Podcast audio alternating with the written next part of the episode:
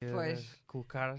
Não, eu vou ficar aqui, mas tu é que se calhar já devias estar em casa. Não, eu. eu- Jantar, não sim, sim, é verdade. Para depois Porque senão. a eu- preparar Aí as aulas. Mas, mas pronto, também não vamos. Bem, logo vamos ver. Não, não, não vamos demorar muito. Não, é demorar que 20 minutos, meia hora é bastante em rádio, não é? E mesmo em televisão. Sim. Nós também conseguimos. Nós conseguimos estender-nos em muitas vezes. Ah, isso não, é verdade. Mas não, mas é queremos. que depois não uma pessoa começa descontraídamente a dizer, ah, isto vai ser rápido e não sei o quê, mas depois quando começamos a falar. queremos. Não, mas, mas eu vou tentar ser muito breve. Ok. Vamos ver. Bem, Uhum. eh, quando tu tiveres, João, nós também já estamos prontos. Certo.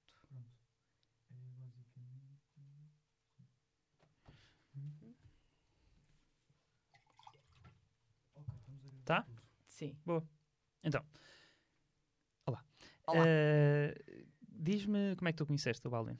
Ah, eu, portanto, o James Baldwin ah, foi, foi trazido em du- duas formas diferentes. Primeiro foi através de uma referência da, da Maya Angelou sobre, portanto, o Baldwin era um grande amigo. Explica Depois- quem é que é. Ah, a Maya Angelou é uma escritora norte-americana, também, também atriz, e ela escreveu um livro muito importante sobre, sobre identidade negra, racismo, discriminação, ahm, segregação racial nos Estados Unidos na década de 50, 50 70. Não, acho que é um bocadinho antes. Uh, se calhar dos dos 30 até Uhum. aos 70, mais ou, pronto, até ao final ah, da segregação, nos anos 60. Mas ela Ah, escreveu agora. Sim, eh, não, não. O livro foi escrito nos anos 70, este que, que eu Uhum. li, que é o I Know Why the Cage Bird Sing Song, que é Eu Sei Porque é que o, o Pássaro na Gaiola Cantou. Uhum. Eh, a tradução em português, portanto, este livro foi, foi publicado, em, em- traduzido em português em 2018 e publicado o ano passado. Mas o documentário que eu vi sobre a Maya Angelou foi antes, foi um bocado. Ela, ela foi. ehm, foi ela que fez o discurso da tomada de posse do, do Bill Clinton, portanto, que é, que é bastante interessante o, o discurso dele. E ela também esteve. Não, não fez o discurso, ela fez um discurso na tomada de posse do Bill Clinton. E é uma. Eu acho que ela foi. Não tenho bem a certeza se ela foi nomeada para um prémio. Não, ela ganhou vários prémios Pulitzer. Portanto, é uma das escritoras eh, afro-americanas mais importantes. Ela e, a- e a Toni Morrison. Portanto, que também já li um livro dela. Portanto, e todos estes pensadores estão interligados, têm relações ou, ou de amizade, no caso do Baldwin e da Maya Angelou, ou eh, pensam e refletem e escrevem sobre a condição do negro no- no- nos Estados Unidos. Então, e, e por, esse, por, por- por essa reflexão e análise da condição do negro, houve, portanto, chamou-me bastante a atenção o, o Baldwin e tive imensa curiosidade em ler. E também tinha lido um outro escritor norte-americano que, que escreveu. Oh, agora não me estou a lembrar do nome dele. Escreveu o Native Son, que é É o Richard Wright. o Richard Wright, precisamente. E também já tinha lido do Richard Wright, O Negro Quis Viver.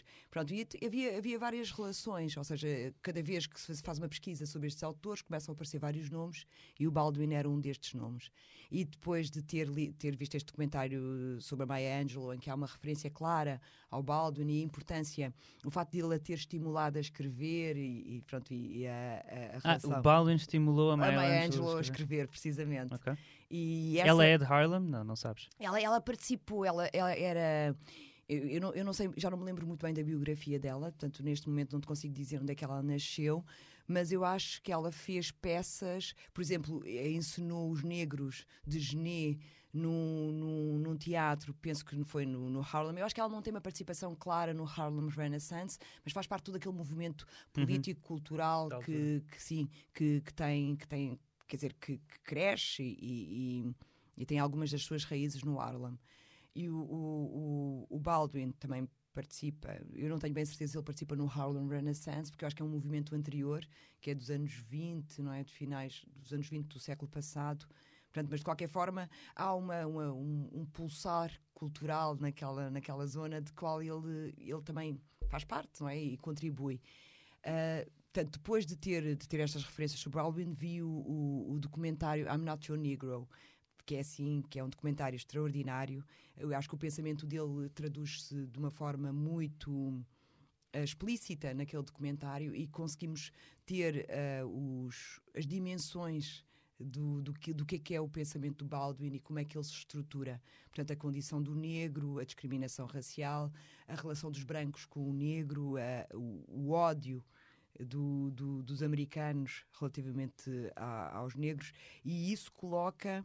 Uh, eu acho que coloca a questão do racismo numa dimensão bastante interessante que é, que é um bocado a dimensão da supremacia branca. Eu acho que, embora não tenha sido ele a cunhar eh, o termo de supremacia branca, que é um termo que depois vai ser claramente desenvolvido por, pelo Carmichael, mas os trabalhos de Baldwin trazem esta, trazem esta ideia, a ideia da superioridade branca que se defende uh, de todas as formas possíveis a qualquer. Uh, indício ou, ou, pensamento ou qualquer uh, ideia de, de perda desse poder, ele vai reagir criando formas de dominação e de opressão para a manutenção desse poder. Portanto, isso... Deixa-me ler-te uma coisa. Do, ele escreveu um ensaio que se chama Stranger in the Village, que foi publicado no Native, Native Son, uh, no Notes of a Native Son, em 1955, em que se lê a ideia da civilização branca baseia-se simplesmente no facto dos homens brancos serem criadores da atual civilização e, por isso, os seus defensores e guardiãos. Assim, foi impossível para os americanos aceitar o homem negro como um deles, já que fazê-lo seria prejudicar o seu estatuto como homem branco. Precisamente. Eu acho que isso é, é é fundacional no pensamento de Baldwin, que eu acho que é uma, uma análise acertadíssima, porque o, o, racismo é uma construção social e esta construção social ela surge para uma defesa, primeiro, na minha opinião, do tráfico de pessoas, eh, de pessoas portanto, o tráfico transatlântico de pessoas escravizadas, e, ou seja, o comércio e, a, e, a, e, a, e o fato de tornar uh, seres humanos mercadoria Portanto, e aí a ideologia racista começa a surgir para justificar este comércio, a desumanização do negro vem daí.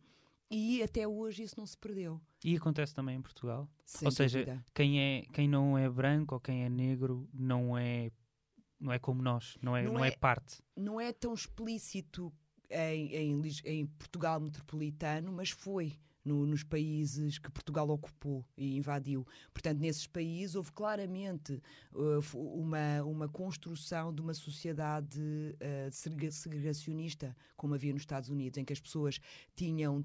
Um, Uh, autorização para frequentar uh, as zonas urbanizadas das cidades, para limparem essas zonas e para trabalhar e prestarem uh, serviço nessas zonas, e depois, a uma, a uma determinada hora, tinham de sair dessas zonas urbanizadas e voltarem para as zonas de, de, de autoconstrução, onde a maior parte da população autóctone vivia. Mas hoje talvez não seja, fala em Portugal, hoje talvez não seja uma questão de uh, quem não é branco não é ser humano, como, como aqui o Baldwin fala muito explicitamente, sim, nos anos sim, 50 sim, até antes disso, mas em Portugal, e já falámos sobre isto algumas vezes, tu próprio dizes que quem não é branco ou quem é negro não é português, não é? Sim, ou não é é visto como português. Não é visto como não, português. Há, mas, achas seja, que é uma outra maneira de... de... dizer a mesma coisa? Ou seja, eu acho que neste momento uh, não. Eu vou reformular. Um país que tendo, tendo colónias cria um processo ou mecanismos de segregação e mecanismos de dominação tão ferozes como aqueles que foram desenvolvidos pelos portugueses durante o período colonial e tendo o período colonial acabado, tendo acabado há tão pouco tempo, ou seja, havia uma ideia completamente inquestionável da supremacia e da, da, superioridade, quer seja cultural, social e civilizacional, que essa ideia não desapareceu. Seja, o que eu quero dizer com isto é que não é só não ser português. E porquê que não é português? Não é, não é português porque é inferior. É inferior, é incivilizado, é primitivo. Uh, não, não, não tenho ainda, quer dizer, não, não, não consigo defender que essa ideia de desumanização do negro tenha desaparecido. Eu não consigo defender isso. O que eu acho é que existe uma maior sofisticação no discurso uma forma uh, mais elaborada, ou seja, as, uh, os termos foram substituídos por outros, mas eu não consigo, uh, com toda a confiança, dizer que aquela ideia subjacente de desumanização tenha desaparecido. Uhum. Eu acho que existem algumas, algum, alguns preconceitos que têm raiz nessa, nessa, nessa desumanização do negro. Uhum. Sim. E então que- tu dizias, leste o I'm Not Your Negro? Sim, precisamente. Uh, Ah, leste, então, não, desculpa, vi, vi, viste vi, o I'm Not Your I'm Negro? Not Your Negro. E depois leste este livro Este livro li há pouco tempo, A Marathon Negro, eu via mais ou menos há um ano, há um ano. E depois vi o debate que, que o Baldwin teve em Cambridge, que, quer dizer, que é, que é extraordinário. Com o William F. Buckley. E, precisamente, eu nunca me lembro do nome dessa. Em 65, dessa personagem talvez. Na década de sinistra. 60. Ou 60, talvez até. Sim, dessa personagem sinistra, altiva. Eu acho que ele representa precisamente. Se eu tivesse que fazer uma caricatura do que é a supremacia branca, de como é que a elite se comporta, de como é que a elite defende os seus privilégios e o poder, o William Buckley para mim seria o paradigma dessa, dessa da, da expressão, ou seja, da corporização do que é do que é a visão da elite e da forma da forma de estar, daquela aquela soberba de que temos eh, somos temos direito a não é? Quer dizer, we are entitled to do this, aquela, toda aquela hum, a, a- a pose. Ou seja, nós temos o direito de explorar, nós temos o direito de, de, de, de- de exercer violência, de cumprir ao trabalho, de, de garantir, de defender os nossos interesses e, se for necessário defender os nossos interesses por todas as formas ah, necessárias, nós faremos-lo. E é isso, para mim, que ele diz nessa, nessa entrevista. Tanto que, que ele relativiza e naturaliza a ausência do homem negro e a sua, e a sua exploração como sendo uma consequência do desenvolvimento civilizacional, ou seja, de, de quem tem o poder, não é? Quem tem o poder ah, é um grupo de pessoas e esse grupo de pessoas ah, exerce esse poder e os outros estão afastados desse poder, mas é uma consequência natural, porque o poder é escasso e distribui-se desta forma. E ele nunca, ou seja, ao naturalizar isto, não, não, não pergunta como é que esse poder foi construído. Quem é que trabalhou para que esse poder existisse? Sobre as costas e os ombros de quem é que esse poder foi, foi edificado? Não é? Quer dizer, a riqueza dos, dos, dos solistas foi, foi uma riqueza que foi construída nos ombros dos negros.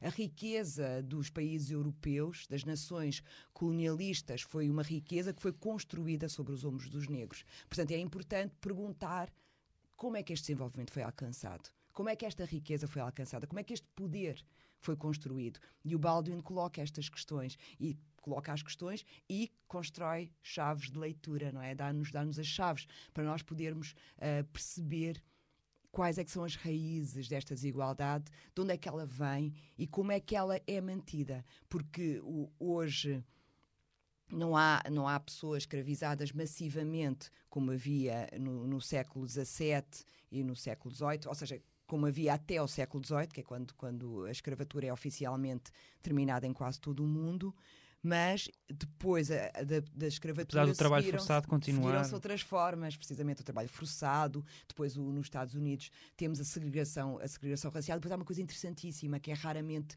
referido, que é pouco depois da, da abolição da escravatura, houve campanhas de, de, de atração de europeus para os Estados Unidos e aconteceu também o mesmo no Brasil, e a essas pessoas foi dadas terras. E às pessoas escravizadas que tinham contribuído para a, a riqueza daquele país ficaram completamente sem terem eh, modos de subsistência. Portanto, eram, passaram da, da, da- do, do- tanto de serem pessoas escravizadas para uma total indigência, quer dizer, que não tinham modos de subs- de subsistência e tinham que voltar a, a trabalhar de uma- em contratos extremamente danosos para eles, para as pessoas que anteriormente Uhum. os tinham escravizado. Portanto, vê-se esta, esta. E para além disso, outro aspecto também. Quando acabou a, a escravatura, quando houve a abolição da escravatura e houve um, um esboço de medidas que pudessem fazer, criar alguma reparação para aquelas pessoas que tinham sido escravizadas, houve logo movimentos de brancos a, a- a alegarem que estavam a ser prejudicados.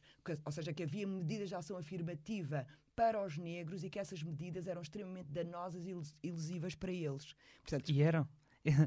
E eram, e ainda bem que eram, não é? É exatamente por, por causa do poder que tiveram. Não, mas, antes. ou seja, isto travou a possibilidade de, de- de criar medidas de, ação afirmativa que pudessem ah, diminuir a desigualdade entre negros e brancos. Ou seja, os negros estavam a sair de um, de um- de um processo em que tinham sido escravizados durante, durante séculos e era, era preciso haver, haver ah, decisões, haver medidas ah, políticas para poder corrigir essa desigualdade, ou pelo menos diminuir um bocadinho. Quer dizer, não, não, era possível corrigir, porque são séculos de vantagem que um grupo tinha relativamente ao outro, mas era, preciso, era possível uh, uh, aplicar um conjunto de medidas sociais que pudessem. Uh, colmatar esse fosso e quando começam, logo nos primeiros anos, começam a ser esboçadas medidas, há movimentos brancos supremacistas que dizem que eles estão a ser prejudicados.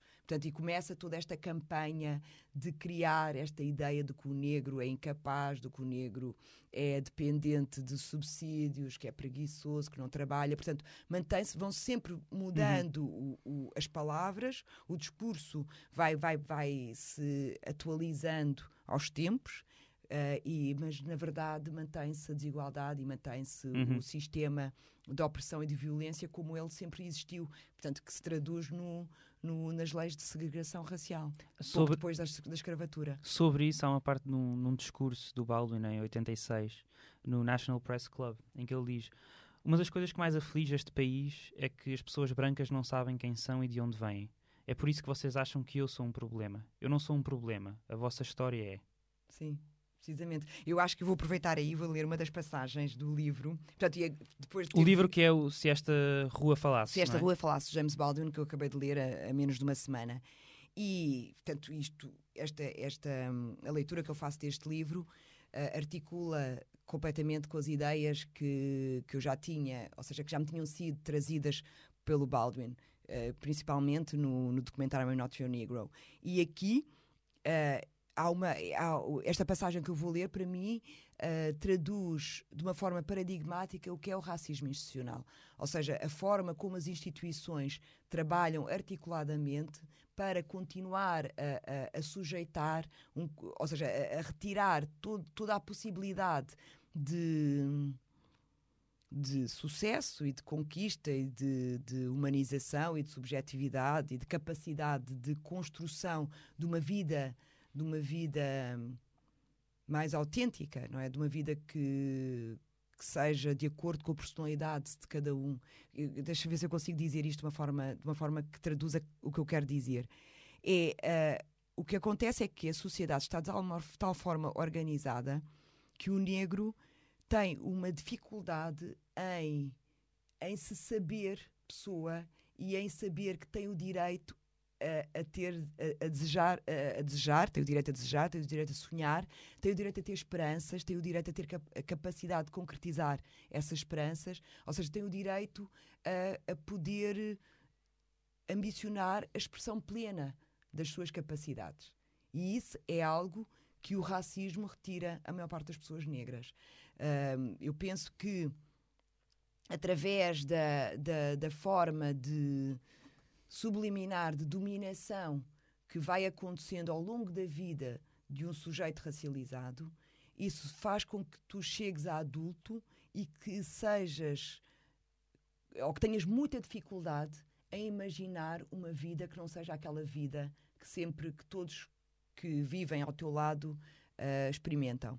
Isto em, isto em oposição com um sujeito branco, que é a norma, que, que é o referencial neutro, que tem todas as possibilidades de expressão, que, tem o, que se sente capaz de alcançar todos os seus desejos. E isso dá-lhe um, uma confiança e um, e uma, e um atrevimento de se colocar de, de, enfrentar desafios, de, de, de, sair da sua zona de conforto, como muitas vezes se diz, de explorar possibilidades. Que eu acho que muitas vezes para o negro essa, essa, essa possibilidade é impossível de explorar.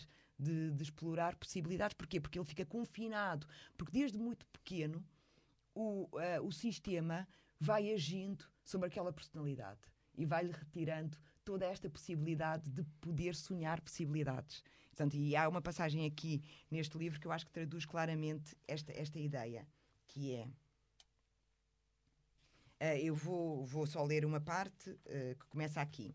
O Foni, que, era, que é a personagem, uh, uma das personagens principais deste livro, costumava ir a uma escola profissional onde ensinam os miúdos a fazer todo o tipo de coisas péssimas e verdadeiramente inúteis, como mesas de jogo e puffs e cómodas, coisas que nunca ninguém compra, porque quem se lembraria de comprar mobílias feitas à mão? Os ricos não o fazem. Dizem que os miúdos são estúpidos e então põem-nos a aprender trabalhos manuais. Aqueles miúdos não são estúpidos. Mas as pessoas que dirigem estas escolas querem garantir que eles não se tornam espertos. Na verdade, ensinam aos miúdos a ser escravos. O Fone não alinhou nada com aquilo e foi-se embora. Trouxe com ele quase toda a madeira da oficina. Pronto, mas esta parte não, não é. Uh, não, não importa tanto, o que importa é o que vem a seguir. O Fone tinha descoberto algo que era capaz de fazer, que queria fazer, e isso salvou-o da morte que se preparava para colher tantos da nossa geração. Embora a morte assumisse muitas formas, embora as pessoas morressem jovens de maneiras diferentes, a morte propriamente dita era muito simples e a sua causa sim, igualmente simples, tão simples como uma praga. Dizem aos miúdos, diziam aos miúdos que não valiam nada, e tudo que viam à sua volta confirmava essa ideia. Para mim, esta passagem confirma, traduz claramente esta, esta, esta impossibilidade que é hum, inculcada no, na mente dos jovens negros desde que eles são muito pequenos. Tu esta, sentiste esta isto quando crescias? Sim, eu não tinha a consciência que sim, mas agora, enquanto, enquanto ativista, começo, começo a ver as barreiras que foram colocadas à, à plena expressão da minha personalidade, desde muito jovem, desde a escola. De, eu lembro-me eu lembro de achar que eu não era uma aluna insubmissa, que tinha sido uma aluna bastante responsável e cumpridora das regras, até começar a fazer, olhar para a minha experiência e para a minha biografia e perceber que eu também, como muitos jovens negros que, que se revoltam contra as injustiças das instituições, e neste caso contra as injustiças daqueles que representam as instituições, que são os professores, eu, eu uma vez fui, uh, fui castigada por algo que eu achei injusto, já não me lembro bem o que é que era, e fui, uh, a professora mandou-me sentar, estava na, na, no primeiro ciclo, mandou-me sentar na, no último, mandou-me sentar no, no fundo da sala, que é o que se faz aos alunos que se portam mal, e eu, como manifestação de, de insubmissão da minha parte, tirei o resto do meu lanche, que era um pãozinho que eu tinha, já não sei o que é que tinha no pão, e comi o pão na sala de aula. Que era, que era uma quebra de regras, assim, a coisa mais era mesmo que era uma atitude de irreverência e de desafio para com a professora, tentando manifestar um bocado da minha personalidade. Ou seja, eu no primeiro ciclo tive uma manifestação clara de insubmissão de, de alguém que se revolta contra as regras injustas que lhe são colocadas. E depois fui-me lembrando de vários episódios ao longo, até me tornar extremamente dócil e deixar de fazer, seja o que fosse que, que, era, que era inesperado que eu fizesse, ou que não era autorizado que eu fizesse. Percebes? Então isto quer dizer o quê? Quer dizer que na escola nos vão domesticando, nos vão colocando, vão nos obrigando a ficar no lugar que é suposto nós ficarmos, que é aquele lugar do negro. Portanto, e isto para mim está muito bem claro nas ideias do Baldwin e neste, nesta passagem que eu li mostra claramente isto, como é que a escola te vai retirar uh, toda a possibilidade de poderes pensar que tens possibilidades. E isso é feito de uma forma sistemática e repetida ao longo da tua escolarização. Há uma outra coisa que ele, que ele diz, eu até tenho, eu tenho em inglês, mas vou tentar uma tradução live. Ele diz, nesse debate, no próprio debate que eu estavas a, a, sugerir com, com o William F. Buckley na, na, Cambridge University, foi em 65, tenho aqui a nota. Ele diz: quando eu, enquanto eu estava a crescer, fui aprendendo, ou foi-me ensinado nos livros uh, americanos que a África não tinha história, nem que eu tinha história. Que eu era um selvagem e que um, o, o, menos que dissesse, melhor. E que tinha sido salvo pela Europa que me trouxe para a América. E claro, eu acreditei. Não tinha outra escolha. Um, esses eram os únicos livros que eu, podia, que eu tinha para ler. Toda a gente que estava ao meu lado acreditava também na mesma coisa.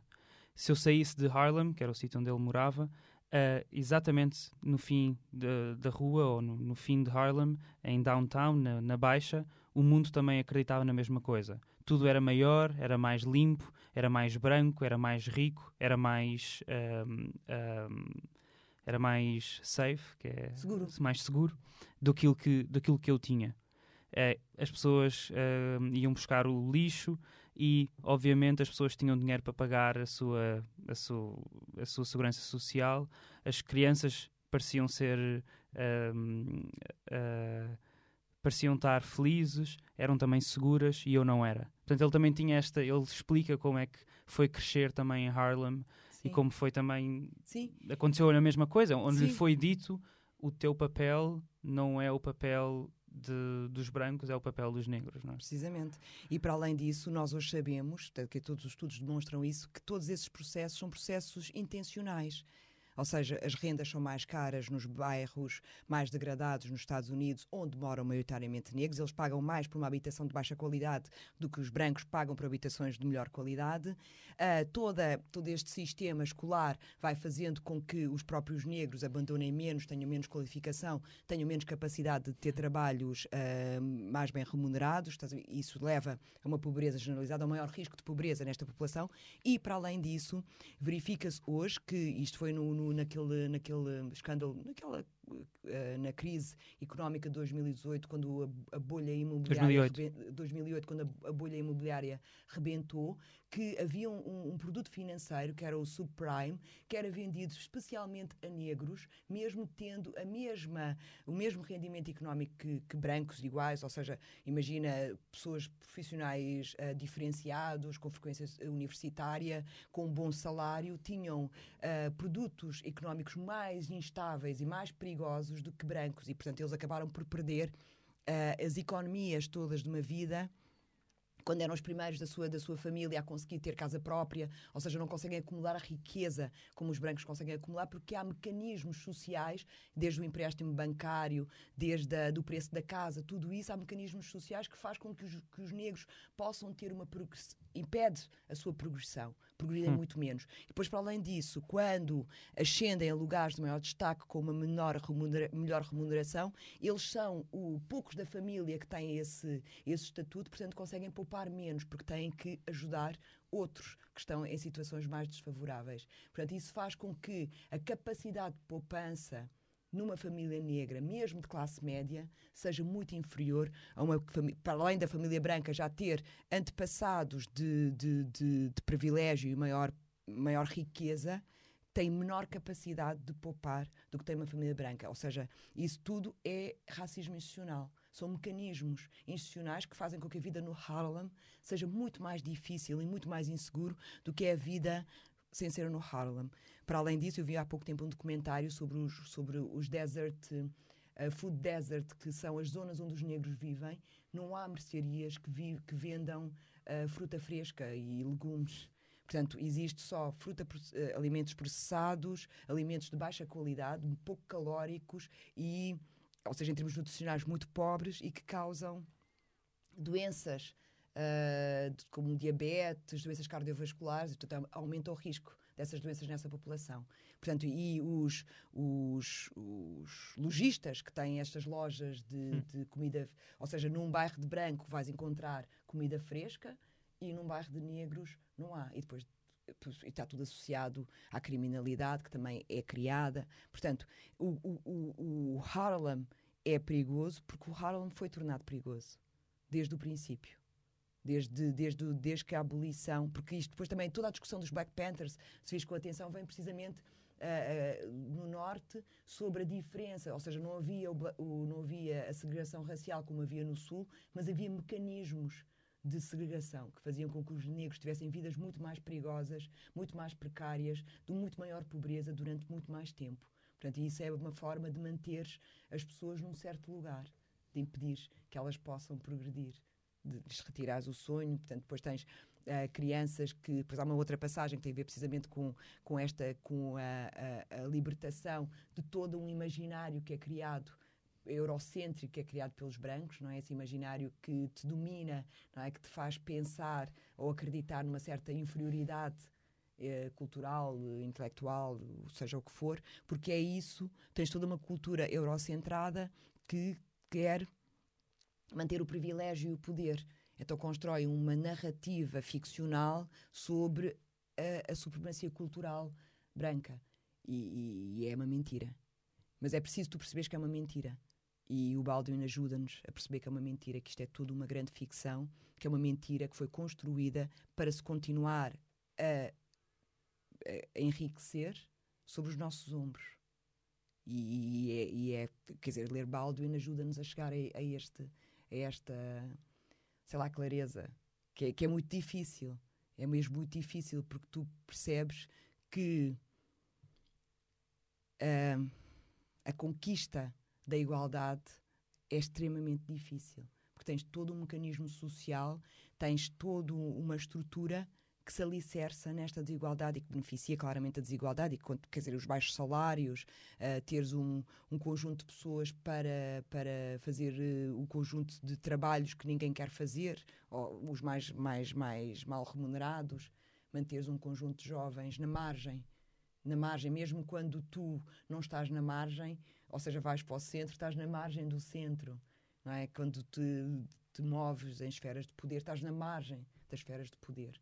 Ou seja, estás sempre na margem de qualquer dimensão em que estejas.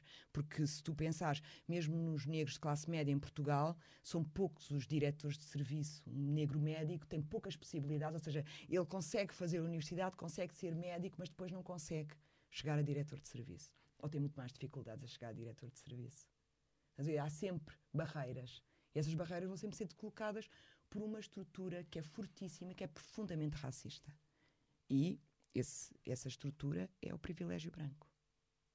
É a supremacia branca que se mantém. E acho que o Baldwin coloca isso de uma forma muito, muito, muito, muito clara. Clara no sentido inequívoca. Uhum. Sim. Conta-nos sobre o que é que é o livro. Este. Bem, é sobre esta impossibilidade de sonhar. Eu acho que é mesmo isso, porque uh, o livro fala da, da história de, de, de, dois adolescentes, ou jovens adultos, que, pronto, que se apaixonam e procuram.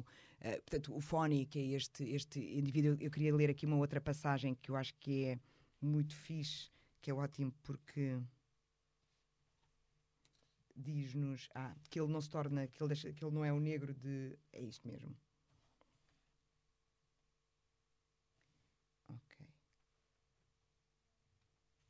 Diz assim: A mesmíssima paixão que salvou o Fone acabou por lhe arranjar sarilhos e atirá-lo para a cadeia. Por, porque, sabem, ele tinha encontrado o cerne, o seu próprio cerne, dentro dele, e notava-se. Ele não era o preto de ninguém. E isso, e isso é crime nesta porcaria de país livre. Devemos ser o preto de alguém. E se não formos o preto de alguém, somos o mau preto. E foi isso que os polícias decidiram que o Fone era quando se mudou para a Baixa. Ou seja, é este, este, este livro conta a história de um casal de jovens negros que procuram poder concretizar plenamente todos os seus desejos e ambições. O Fone é um sujeito que encontra uh, algo que o fascina e, e, e, e, para além de se expressar e de se reconhecer nesse algo, ele consegue identificar a sua capacidade. Ou seja, não, não, são os outros que lhe dizem qual é que é a sua capacidade, é ele que reconhece e identifica a sua capacidade. E uh, dedica toda a sua energia no desenvolvimento dessa capacidade, que é fazer esculturas. Entretanto, ele vive afastado da casa dos pais, vive num quarto, poupa dinheiro, faz trabalhos subalternos para poder concretizar os seus desejos e eles cons conseguem, portanto, procuram um apartamento, conseguem encontrar um apartamento. No entanto, ele não era um preto de, de alguém, ou seja, era, era, era um indivíduo com a sua subjetividade, com a sua, com a sua hum, capacidade de, de, se afirmar e de decidir sobre a sua vida. E ele fazia questão de manifestar isso. E isto, numa altura, uh, o livro é de Portanto, o Baldwin escreve. 75, não é? Já não me lembro bem. Portanto, isto é. Ui. É de 74. Hum. 74. O livro é de 74. Portanto, é depois da, da, da luta dos direitos civis, mas mesmo assim continua-se a viver num ambiente de semi-segregação. Ou seja, é uma segregação. Uh, quer dizer, é uma, mais do que simbólica, é uma segregação territorial, uma segregação uh, cultural, civilizacional.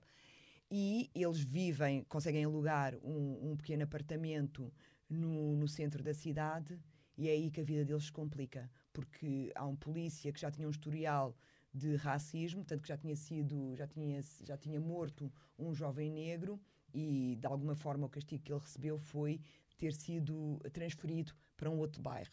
E esta, esta, esta expressão tão, tão, tão pragmática da individualidade daqueles negros é algo que ele não pode aceitar, não é? porque os negros são subalternos, é? os negros têm um lugar, têm um lugar definido e eles não podem decidir qual é o lugar que ocupam, a sociedade é que decide qual é o lugar que eles ocupam. E ele, o Foni, acaba por ser incriminado de um crime que não cometeu e é preso, portanto, e vai ser julgado. A, a namorada dele que eu já não me lembro do nome dela, vai tentar, ela chama-se, ela é Mary, mas não, não é Mary. Tish. Ela é Tish, vai, vai tentar, ela e toda a família dela e a família dele vão tentar tirá-lo da prisão. Portanto, e é, é, portanto, é violência policial, portanto, é, é a dificuldade que uma família de negros tem de vencer o sistema porque eles não conseguem, não o conseguem tirar da prisão. E ele percebe que foi incriminado porque é isso que se faz. Portanto, os negros são incriminados por crimes que não cometeram porque dá jeito manter todo um grupo uh, num, num, numa forma de dominação. Ou seja, tu uh, usas uh, estratégias de, um, de violência e de opressão muito grande sobre um indivíduo, como era na altura da escravatura, as pessoas eram violentamente uh, agredidas e escoteadas para poder manter todos os outros numa espécie de transe de, de obediência. Claro que não, não, não, não, aconteceu assim, havia sempre uns que, mesmo assim, hum. conseguiam aceder ao cerne da sua, da sua individualidade e resistir e tentar. Uh, uh, encontrar uma vida melhor e pronto e fugiam e criavam criaram mecanismos de, de fuga e o Foni tinha encontrado o seu mecanismo de fuga através da sua arte, mas, mas o sistema conseguiu apanhá-lo e aprisioná-lo. Hum. Portanto, e, e, é esta impossibilidade de vencer o sistema, porque o sistema é, é, é profundamente. Uh, sei lá. É, é, eu agora estou só a pensar em expressões que estão associadas ao negro, por isso eu não queria usar. Mas é, é, é um sistema injusto, uh, e injusto é pouco porque ele, ele acaba. E depois há um aspecto muito interessante no, no livro, porque é uma, uma não branca, uma, acho que é porto-ricanha, que o incrimina.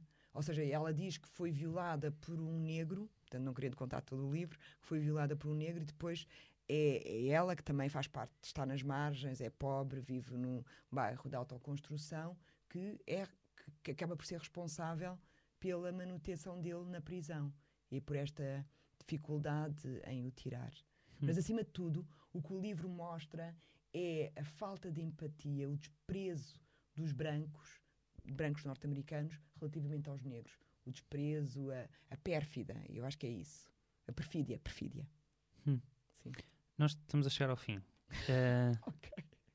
No livro Notes of a Native Son, um, no, já no ensaio Many Thousands Gone, mais uma vez a Notes of Son tem vários ensaios, ele escreve não existe, acho, um negro que viva na América que não tenha sentido, brevemente ou por longos períodos, como angústia afiada ou amorfa, em vários graus ou para vários efeitos, um simples, nu e irrespondível ódio, que não quer ter esmagado uma cara branca que encontra em qualquer dia violado sem motivo que não a cruel vingança às suas mulheres, ou quebrado os corpos de todas as pessoas brancas e trazê-lo para baixo, tão para baixo como a poeira em que ele próprio tem estado pisado. Tu identificas-te com esta raiva? Uh, às vezes eu, eu, eu consigo compreendê-la bem. Eu consigo compreendê-la bem mesmo. E o que eu sinto é uma raiva sobre a dificuldade que é combater isto. Percebes? Ou seja, eu não, eu não, eu não, sinto, eu não sinto esse ódio de pessoas brancas individualmente. Eu sinto um ódio, uma raiva enorme por esta estrutura que nos quer manter aprisionados um, num não lugar. Quer dizer, que é, é, é um lugar tão abjeto. Uh, pensando na, na, construção do racismo, e para mim o racismo é claramente um problema do homem branco, do homem e da mulher branca, ou seja, da sociedade branca que quer continuar a explorar e quer manter essa supremacia, isso gera em mim uma grande raiva, uma, uma raiva mesmo, muitas vezes de difícil controle. E, acima de tudo, quando eu penso nas crianças pequenas que estão sujeitas a esta impunidade, a impunidade dos polícias, a impunidade dos professores, a impunidade da, da, das instituições que sobre elas exercem uh, poder, isso sim deixa-me profundamente zangada. E aí tenho vontade de, de agir de uma forma um bocado mais violenta, assim. Mas, na verdade, eu acho que o que é importante aqui perceber é que, mesmo essa descrição tem a ver com os limites da capacidade de ação que, que os sujeitos racializados têm. E, na minha opinião, não é um ódio. A raiva existe. A raiva existe. Isso não quer dizer que eu acho que a solução seja todos a, uh, armarmos e. Ele, e próprio, ele próprio não acha. Ele, ele diz até. Há uma coisa também interessante que ele diz, já agora lia-te. Um, ele diz uma coisa. Mas enquanto estás à procura, deixa-me só acrescentar. Mas esta uhum. raiva é que me alimenta. O Stuart Hall usa, usa uma expressão que, é, que a Grada Quilomba apresentou numa conferência, que é de onde é que vem a energia, de onde é que vêm as tuas ideias, de onde é que vem a tua necessidade de fazer qualquer coisa. A minha necessidade de agir uma, de uma forma antirracista vem da raiva. Da raiva e da vergonha. Da raiva de ter sido colocada num lugar que eu nunca escolhi, da vergonha de, de ter sentido tudo o que me obrigaram a sentir sobre mim e é isso que me dá energia para lutar para, para a transformação social e para mudar, mudar o estado das coisas e para dizer as coisas que eu digo. O que eu, grande parte da, do, do meu discurso e dos meus argumentos vem da raiva. Vem da raiva e da vergonha. Sim, da vergonha desta sociedade onde nós vivemos e, e, acima de tudo, da vergonha de ter sentido vergonha de mim, da pessoa que eu sou viver num contexto racista, numa sociedade racista, em que nós somos todos condicionados por, como eu disse, por uma ficção, que é uma mentira do início ao fim. E que essa mentira é mantida, é mantida e é alimentada pelos nossos políticos quando continuam a ter uma narrativa de naturalização do racismo. É continuar a, a, a condenar crianças a um não lugar à criança que eu fui, não é? Porque eu não nasci adulta, não é? À criança que eu fui, que foi condenada a, a ter que engolir todas as a não poder expressar todas as suas potencialidades porque ninguém porque muitas pessoas os, os adultos que representavam as instituições que, que geriam o meu percurso escolar acreditavam que não era suposto não é? vivíamos num contexto muito próximo do, da, da, da descolonização e, e essa ideia supremacista prevalecia e essa ideia supremacista hoje prevalece, continua a ser alimentada cada vez que nós fazemos um discurso glorificador dos descobrimentos, estamos a alimentar a ideia supremacista e estamos a condenar os negros a ficarem num não lugar. E isto não é uma perspectiva de vítima, porque muitas vezes este discurso é um discurso difícil de aceitar porque parece que nos estamos a vitimizar. Não, estamos a fazer uma leitura claríssima da situação e estamos a agir sobre a realidade e não é uma realidade imaginada pós-racial, ficcional também, que é uma outra mentira. É, Explica é, isso. É, ou seja, esta, esta realidade pós-racial é que vivemos num contexto em que as raças já não têm importância, em que somos todos seres humanos, que a ciência já demonstrou que somos todos seres humanos e que se trata de direitos humanos. Não. E o que acontece, claro que é uma questão de direitos humanos, mas o que, o que está na base deste, deste, deste, deste discurso pós-racial é uma perpetuação da desigualdade. E a desigualdade não é só uma desigualdade de classe social, é uma desigualdade com base nas características étnico-raciais. Existe, na maior parte das sociedades europeias, um ódio ao negro. E esse ódio ao negro tem a ver precisamente com o medo de que haja um, um, um, uma reivindicação de reparações pelos séculos de opressão e violência a que as, os, os negros foram sujeitos. E se houvesse reparações, toda a riqueza acumulada podia ser perdida. E para evitar a perda da riqueza acumulada, mantém-se o racismo. Portanto, e é a partir dessa raiva, é esta, esta raiva que o Baldwin verbaliza dessa forma, eu canalizo-a para fazer o meu ativismo antirracista. Obrigado. eu ia te dizer, mas já não. já,